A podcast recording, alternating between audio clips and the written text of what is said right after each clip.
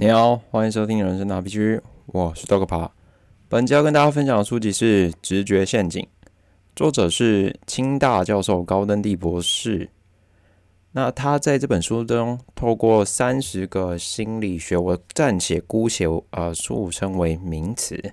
那因为有一些可能是效应啊，有些可能是一些谬误，或者是一些偏误，或者是一些状态。那我统真先透过所谓的心理名心理学相关的名词来跟大家分享，那就是尝试我会快速的透过就是作者提到的一些举例啊，因为它里面举例蛮多，就是关于透过台湾的现况去发生的一些状态，然后去解释这个心理学的名词，所以就是我很快速的帮大家分享这三十个名词，还有可能我一些想到的一些案例。好，那我们就开始吧。我们第一个名词是所谓的参考点效应。那很多时候我们在进行一些事情或评论一些事情的时候，会有一些所谓的比较基准。那其实，在错误的状态下，可能会有一个错错误的比较，然后就会导致错误的决策。那作者举出所谓就是台湾常见的所谓的参考点效应，就是所谓就是比较父母比较父母啊小孩成绩，那工作者比较可能其他跟其他的薪水收入。那在校学生就开始比成绩嘛，那就是这也没有所谓的好或不好。那作者有提到，如果你要就是好的参考点效应的话，在个人方面你是可以向下比较，至少你不会一直往上看，你会比不完，因为相信你从不同面相关状态的时候，就是会有人比你强。那这个可能就是如果一直往上比，人比人气死人。那团体的话，就可以透过就是向上比较，而向上比较主要原因是因为，哎，如果你可能发现，哎，其他竞争的公司如果有一些可能比较好的状态，那你可以知道说，哦，可能我们公司也可以朝这个方向去发展。第二个部分是有为者亦若是效应，东施效颦，大家应该都知道，就是是怎么回事，就是东施效仿西施这样子。那我们很多时候会看着别人的成功，然后就会觉得说，我也可以复制他的成功。但作者认为，就是现实是很难复制的，因为不同的时空环境、背景等等资源，我们其实是不会完全一样的。那所以这个去比较，就是去直接 copy 贴上的话，其实是有相当的难度。那作者在这个部分，我们也会发现到说，现代人因为别人很多的成功，我们会就是都是透过社群媒体去看到的，这也让我们忽略到，就是他们可能日常努力的一个。方向主要就是之前有提到那个高绩效专注力，有提到就是 NBA 球员他们其实在打球的当下这四十分钟，可是他们在场下做的事情很多努力，其实是我们没有看到。那个第三个名词是所谓的破窗效应，相信大家多少都有听过。这是一个名词。那在事件发生的时候，你没有去注意到，往往会酿成更大的问题，去变得更难以解决。那有些人会采取所谓的精神胜利法来去逃避一些可能现实你知道的一些状况，然后让那个问题越发严重。那作者举例的一个就是台湾很常见所谓的家暴问题。那一开始容忍会以为事情有所改变和退让，但往往会让就是施暴者变得变本加厉。所以适当的采取行动，就是不要再让事情变得。更大就是所谓的我叫你爸，你打我妈，这个这不行，要站出来捍卫，就是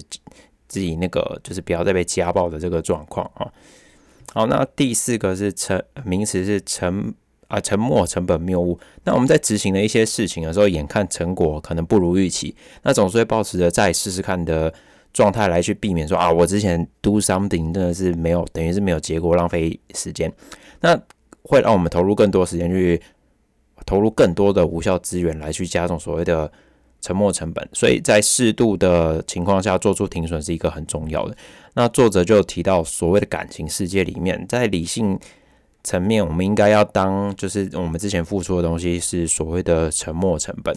那多数人其实某某种程度上他是没有办法去转换这样的心情，但我觉得作者的话其实也不无一番道理，因为有时候真的你不知道说，哎，分手之后。那真的就一切就是没了嘛？那你之前付出的、送的花、买的礼物什么，就是 nothing shit thing，就是没了，棒槌老这样子。好，那么在第五个是所谓的截止期限效应。人性而言，就是我们会有一种就是先乐后苦的态度嘛，所以人们在对于未来工作或事件的时候，总是会习惯压线处理，或者是真的说火烧屁股。我相信大家以前带大学生的应该都知道，干前一天在那边赶报告。所以作者认为，适度的时间压力可以让我们有动力去完成我们该完成或是想完成的事情。那作者就举例到说，好，我们今天可能在红绿灯过马路的时候，啊，你就会发现说，啊，干剩三秒啊，算了，等下一次红绿灯，绿灯再走过去。可是当你发现说，哦，哦，还有十秒哦，就拼一下，拼一下，赶快跑过去这样子。所以作者认为说，你看，如果是这样的状态下，如果你开始一开始让让自己可能某个时间开始设一些时间压力，你就会知道，哎。要做什么？要做什么？这样子。那作者另外有在分享说，他以前在准备英文考试的时候啊，南洋街老师就提到，非母语的英文人士其实是很难去看完整个阅读题目。所以作者就在这个面向上，他提到说，我们可以聚焦在有把握的考题，那生活就会很简单。我们聚焦在我们要完成的事情上，然后把时间资源投入在最重要的事情。那第六个名词是所谓的心理距离。那人们对于越远的事情会透过抽象方法来去思考，越近的事情则会透过具体的方法来去看待。那作者就举例了台湾的新闻来去看待这个样的事情。那我们会发现说，台湾的新闻其实相对于缺少比较多国际性的一些新闻。那有时候我们看的其实某种程度上也是无动于衷，因为我们对于这些新闻可能没有一个很切身的体会。您看，假设现在啊，乌俄战争。那对我们来说，它可能就是一个名词或形容词，因为我们没有办法感受到它真正带来的一些力量或改变。那那些影响可能都是间接的。那台湾就有，就是作者还另外提到，台湾较高的所谓离婚率，也是跟这心理距离有某种程度上的关联。那很多时候，因为台湾的所谓的高工时，没有办法去维持家庭嘛，那可能就让。可能家庭维系的状况下产生一些问题，那作者认为可以透过一些活动啊，去维持双方的所谓的心理距离不要变得太大。那 T 七个名词呢是所谓的自我实现预言。自我实现预言是我们可能也蛮常听到的一个概念哦。那我们会去相信说自己可以完成某些事情，然后去想象，然后它完成状况。那这样的状态下，其实很大的机会，我们是真的有机会去完成这样的事情。那日本灰色的那种喊那种口号，在八二代以前，还记得日本以前上班是要喊那种口号的。某种程度上，作者也是认为是这样的精神。那作者另外在分享了他自己收了一个硕士生，然后指导他的论文。本来这位学生就是作者，就是高登利教授，他是不太想收的，因为有点混。那后来是就是基于良善的立场把他收下来。那作者就告诉他说，其实他资质很好，所以。这个学生透过所谓自我实现预言，认为他是一个好学生，然后可以完成硕士学位。那并且从一位很混的学生，就是慢慢的离开学校之后，成为一位不错的社会人。那在第八个名词是所谓的现状偏误。那人们对于改变或多或少其实都有一些恐惧嘛，因为毕竟现况如果没有太大的一些困难或是受迫的话，其实人们多半会维持在。现况，那加上偏误认知是一个非理性的状态，然后又有可能其实是现实上的一些资源或是资讯不对称，导致你可能就会宁愿维持在现状，使得人们不愿意改变。那作者就有提到两位美国的学者，第一位是威廉·萨缪森，那第二个是理查·沙克豪瑟所提到的一个损失厌恶。因为我们会讨厌，人们会很讨厌，就是一个东西不见，这些你原本有的状态突然变没有。那这也连带影响到说，我们怎么去我们去调整我们的舒适圈？因为舒适圈某种程度上，在作者的认为，他觉得如果你维持现状是好的，那还是要逐步去扩大舒适圈。那舒适圈不是说我是跳脱一个舒适圈，因为跳脱一个舒适圈，其实会把自己弄到 key 弄到 key 小，因为你会完全进入到一个就是完全不知道该怎么办的状态。作者认为说，就慢慢的去扩大你的舒适圈。那这点我也是相当认同，可能从现有了。状态去慢慢逐步说啊，我现在承受能力可以到哪啊？一百八、一百二十八、一百四十八，慢慢加上去这样子。好，那第九个名词是所谓的 IKEA 效应。那有些人应该都有那种自己组装那种柜子啊，或者是家具的经验。那组装完成所带来那种成就感，会让自己完成啊，感觉啊，完成一件很巨大的挑战。那让自己误判自己的强大。IKEA 效应就是在说明这种一个认知的偏误。那很多时刻我们会以为我们自己。做的一些事情，就是相当的努力，或甚至说好非常的伟大，但是可能从外界的角度来看，可能就不是这么一回事。所以有时候我们要去避免一个非理性的主观。作者提到，就非理性主观正面态度说啊，我真的是很厉害，但实际上可能从外界角度来说，哦，我觉得还好啊，还好啊，什么之类的。那第十个是推敲可能性模式。那人类在选择处理事情的时候，会说透过作者所提到中央路径或者是变垂路径来去决定要怎么执行这样的事情。那这是由理查佩蒂跟约翰卡丘伯共同发表的一个算是论文。那简述人们在处理重要事情。的时候会透过所谓的重要路径来处理，因为这件事情毕竟相对重要。那在面对不重要的事情，则会透过所谓的边陲路径来去处理。那作者提就有提到一个相当有趣的例子，也是你今年年底大家又要碰到的事情，就是日常的生啊选举。那在选举的时候投票，我相信大家多数人都是只是二选一，或者是有些觉得太烂就不想投。那这个概念，其实在投票的时候，我们就是透过这个边陲路径来去处理，因为这件事情对我们来讲，某种程度上是不重要的，所以我们就。啊，心情投，爽投就投，其实不太会去认真思考说两者之两者候选人，或是多个候选人在之间，那对于你来说，你愿意把票交给他的原因跟理由是什么？好，那第十一个名词是适应性效应。那我们可能心心念念的东西都会去格外珍惜嘛，但时间一拉长。我们就会对当初购买的东西好像失去当初的感动。不知道大家有没有想到？哈，我们假设一个哈五，你们最近买超过五千块的东西是什么？大家自己想一下。然后如果你还想得起来，然后就觉得说，哦，你有没有觉得现在看它的感觉，跟你当下拿到它的感觉就有，就是开始有点差别？你就觉得。哦，好像也还好。那五千块当初买东西，现在好像也还好，大概就是这个样子。那其实工作上也是会有这种适应性效应。很多时候我们可能去努力去争取求职取得一个职位或者是职称的时候，那好真的拿到，你会发现说，哦，好像工作内容也只是这个样子。然后你会发现说，好像是为了工作而工作，情感上有时候也会遇到这样的冲击啊。所以作者有提到，可能是适度的去维系感情。来去克服这种所谓的适应性相在时间上就啊习以为常啊淡掉啊，不是分手很长调哦，我就淡掉什么之类的，真的是很有哈。好，那第十二个名词是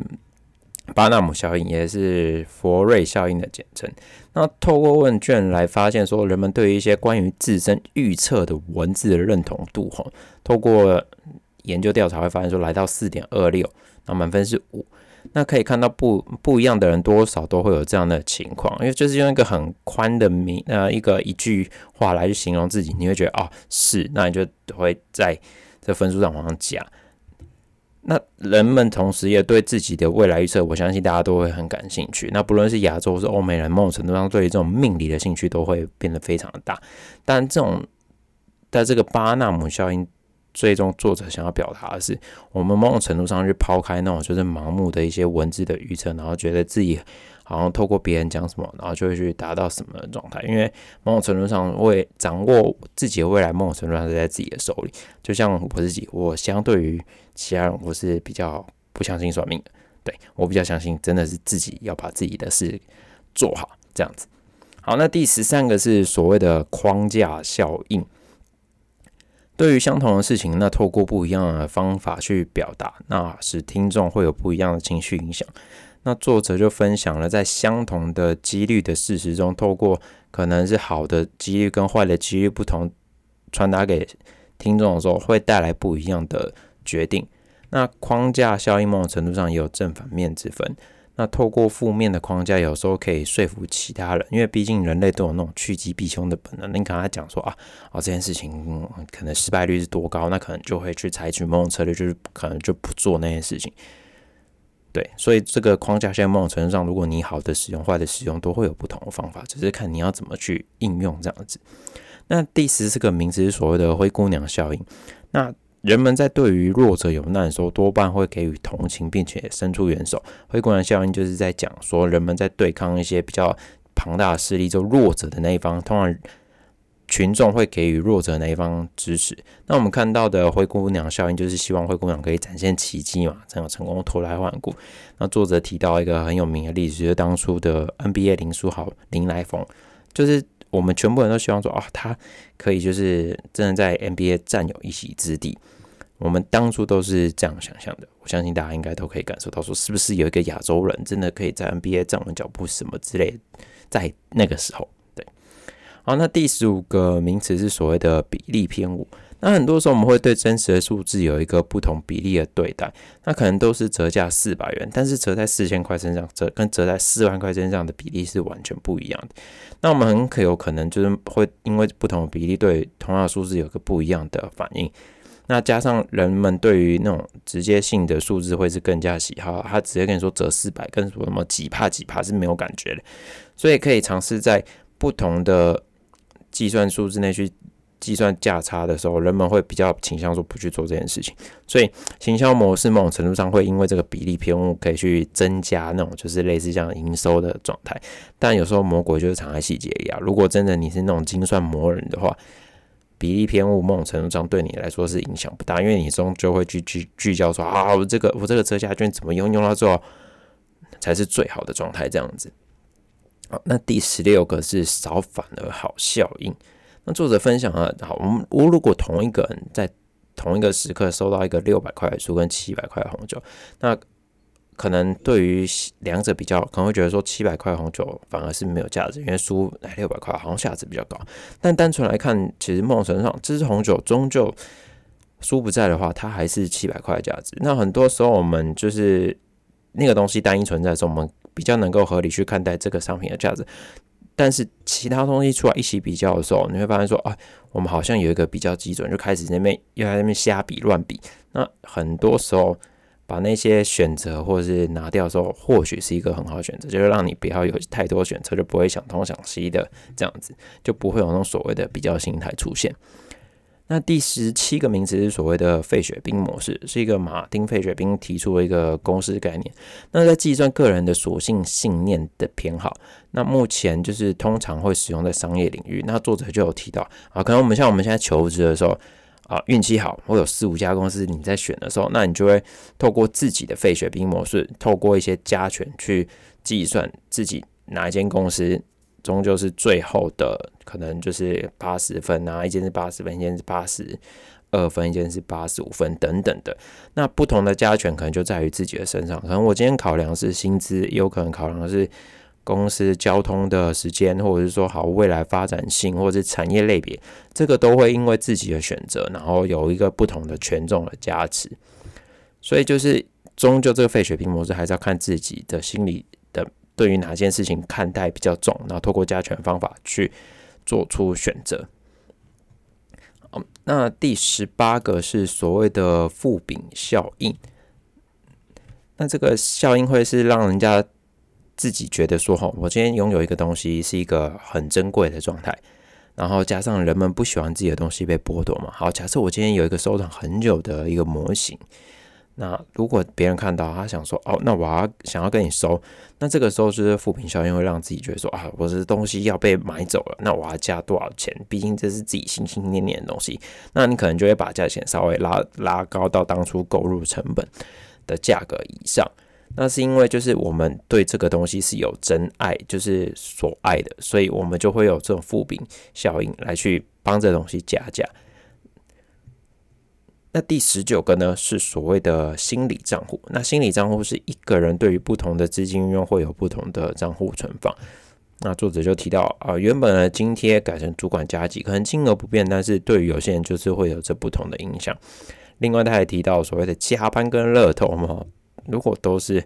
中了，好，我们假设一千块，但是我们会觉得说啊，乐透是一个 random 来的钱，就是随机状态。但加班可能就说我真的是苦干实干加班得到的，但金额是一样没错。可是我们会归纳在不同的心理账户，那这如何运用我们各自不同心理账户的钱，就会是我们自己不一样的感觉。那作者就提到一个非常有趣，大家应该这两年都有感受到的例子，也就是所谓的消费券。因为这今年的消这两年消费券都知道拿一千换五千嘛，可能有些人对于这种一千换五千是可以接受，但对于有些人可能觉得啊，为什么不直接给我就是发四千给我就好？因为像我就这种人啊，给我四千就好，搞那有的没到底是在干嘛？这也是不同人的心理账户所判断的一个结果。那二十是二十个名词是妥协效果。由美国伊特马塞门森所提出。那在两个比较基准中，若出现两者差距都一点点的第三者出现时，那可能假设今天 A 产品跟 C 产品可能各有一个好处。那 B 产品却结合了中间就是要好不好、要坏不坏的一个状态的时候，然后价钱又在中间的时候，那人们就会去妥协，选择中间那个基准。那前提的话，是因为我们要对这三个产品是没有所谓的那种信仰啊，或者是什么之类。就像我是果粉，你像苹果的东西，其他东西出来的也都不用比的那样子。那如果你没有特别偏好，那这个妥协效果某种程度上就是会展现出来，让我们去运用。所以你会发现说，有些公司或是他们在推出产品的时候，会走这种妥协效果。A 产品、C 产品好像都蛮厉害的。那可能各有优缺，但我就走一个中间啊，可能介于他们都有，以及他们刚好也都没有的状态，去竞争切入市场这样子。那第二十一个名词是所谓的负面偏误。负面偏误是由美国罗伊鲍麦斯特所提出。那他在对于人们对负面的状态时候，会有一个趋避的心态。那刚刚都有提到，那加上负面的效应，某种程度上，我们那个情绪会被放大，所以很容易会受到影响。作者就有提到，就近期的疫情很容易造成人们有过多的负面情绪，可能一些不重要的小事，因为疫情，然后导致影响自己的情绪，然后而被放大。所以作者就有提到，我们可以尝试试着将自己的情绪拉回到正轨。那这个真的也是需要练习的。好，第二十二个是所谓的阿伦森效应，由美国艾略特阿伦森教授所提出。那人与人之间的互动会因为印象的先后，就可能是我先称赞你，或者我先贬低你，而有不同的改变。那作者就有提到，就是如果我们先是保持一个保守的中立的状态去评价一个人的时候，然后再去包养他，会是一个比较好的状态。那如果是你先包养这个人，然后后来又去贬低他，那个。在印象管理里面就会造成一个不好的观感，所以在如果维持互动，或者是你可能身为主管职的时候，这个是一个值得可以效法的地方。可能就是说啊，你真的有做出一个表现，再去承认他，不要莫名其妙去承认他，然后让他觉得自己真的很厉害什么之类的，这也会就是影响一些不好的管理这样子。第二十三个名词是过程导向与结果导向，那这两者不同的方向是一个平常会遇到的一个选择嘛？那不同时刻的运用也会有不一样的结果。那结果导向就是可以让我们完成去针对目标去处理事情，过程导向则会让我们在过程中展现自己。作者就建议说，如果在工作中啊，我们因为毕竟工作的关系，还是要导出一个成果嘛，啊，就可以以结果导向出发。那么在平常的时候，可能就是透过所谓的过程导向，尽力而为，然后去让自己感受到整个过程的状态，然后去吸收那些当下的经验。第二十四个名词是所谓的乐观偏差效应。那过度自信跟乐观某种程度上会带来一个不好的状况，甚至是乐极生悲。对有些事情过度自信的时候，就会带来危险。那大家应该都有听过一个笑话，就是会溺死都是会游泳，但不会溺死的都还在岸上，因为他们根本不会游泳。所以作者有提过，就是提到这个概念的话，我们就会说，哎，有时候乐观真的不，呃，乐极生悲真的是也是不要。那作者就提到说，哎，如果我们来看乐透这件事情，其实乐透其实是一个很低几率的概念，但我们总是抱着一个乐观的心态说，啊，我们一定会中，纵使是四百块，我们也是中。那这就是乐观偏差效应所带来的一个展现。那第十五、二十五个名词是所谓的情绪效应。那我们在看待同样的事情的时候，会有。因为情绪有一个不同的结果，那作者就提到，我们情绪是有正面、负面跟中立三种状态。那么在极度的状态中，其实还是会影响我们的一些选择或者是当下的感受。那作者就是尽量说，那我们可以的话，在日常中，我们还是要让自己的情绪保持在一个中间的状态，因为如果过度。的悲观或乐观，其实某种程度上就会有提到刚刚的一些好的跟不好的状态嘛，所以让自己在中立的状态下去做出一些选择或是一些事做一些事情，某种程度上应该还是会比较好。好，那第二十六个是所谓的观众偏误，那同样的情况就是在自己啊在别人身上就会有一些不同的解释行为。那作者就举例以肥胖来说，可能我们自身来说，因为太多会跟自己跟别人讲说。哎呀，太多事情啊，工作太忙，真的是要顾小孩什么的，没有办法去训练或者吃一些健康餐食。公司提供的便当说都是很油的什么的，但别人来但看待别人就会说啊，你看他就是没在运动嘛，整天吃一堆有的没的啊，高热量食物。但可能那个，但我们的生活，我们某种程度上就是也是那样的，但是我们会透过一些外界的行为来去。把它推给他说啊，其实都是外界造成我现在这个样子。所以有时候就是 这个观众偏误会带来就是一些不好的影响。作者就有提到，那如果可以的话，我们有时候在换位思考也是一个相当重要，因为有时候别人也可能也是因为他的一些现实上的考量或者是因素导致他现在有这样的行为，可能不不只是在肥胖这件事情来讲。第二十七个。名词是所谓的智力偏误，由奥地利弗利兹海德所提出的。那对于事情的成功，很多时候都是天时地利加人和，整体加总起来才能够成功的嘛。但是人们往往在面对自己成功的那一个过程中，会认为是自己。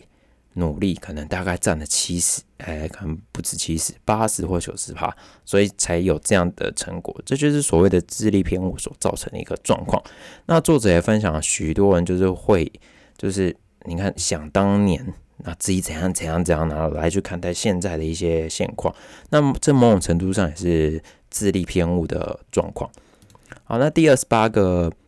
名词是所谓的布里丹茅庐效应，简单来说就是一个在二选一之间没有办法做出选择耶，所以导致停滞不前。那二选一选到死都还是没有结果。那对于这个状况，作者认为我们可以设定一个 d a y l i g h t d a y l i g h t d a y l i g h t 下好，一定要做出选择。这是一个